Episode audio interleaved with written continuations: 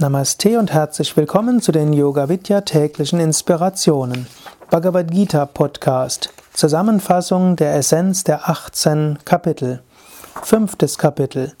Überschrieben Karma Sannyasa Yoga Namaha. Der Yoga des Verzichtes auf Handlung oder auch der Yoga der Entsagung des Karmas oder auch der Yoga der Befreiung von Karma. Arjuna hm, hatte zu Beginn des fünften Kapitels gefragt, hm, was ist besser? Karma-Yoga oder Verzicht auf alle Handlungen? Krishna sagte, Entsagung führt zum Ziel und damit auch ein monastisches Leben, ein Leben des meditativen Schau, wie auch Karma Yoga führt zur höchsten Seligkeit. Er sagt aber, Karma Yoga ist besser als nichts zu tun. Und er sagt, ein wahrer Sannyasin, ein wahrer Entsagter und damit letztlich ein wahrer Mönch ist der, der weder verabscheut noch wünscht. Er ist frei von Gegensatzpaaren. Und so findet man Befreiung von allen Banden.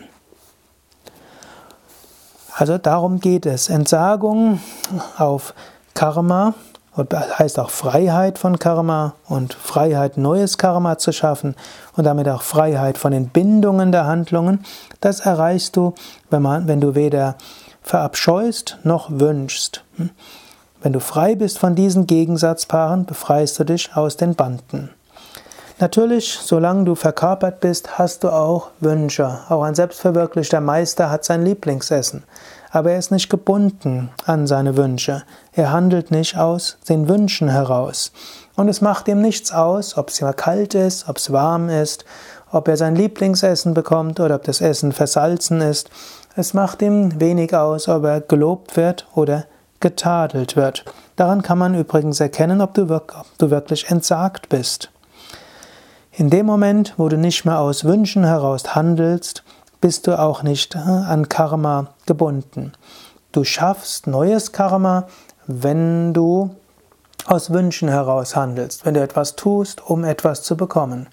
Wenn du nichts mehr tust, um etwas zu bekommen, sondern nur tust, was getan werden muss, oder das Gefühl hast, es geschieht durch dich und Gott handelt durch dich hindurch, oder wenn du es aus Liebe und Hingabe machst und alles Gott darbringst, dann bist du frei vom Karma. Im sechsten Vers sagt Krishna aber noch, doch Entsagung ist ohne Yoga schwer zu erreichen. Wer durch Yoga Harmonie erreicht hat, geht zu Brahman. Also, wenn du zu diesem höchsten Zustand der Karma-Freiheit kommen willst, musst du Yoga üben. Und Yoga hat so viele Bedeutungen. Yoga heißt täglich zu meditieren, täglich Asanas und Pranayama zu üben. Yoga heißt auch zu dienen und das, was du tust, Gott darzubringen. Wenn du handelst und in der, im Handeln entsagst, dann kommst du zu dieser höchsten Weisheit. Das ist die Essenz des fünften Kapitels. Karma Sannyasa Yoga. Verzichten durch Handlung oder auch durch Handlung zur höchsten Entsagung zu kommen.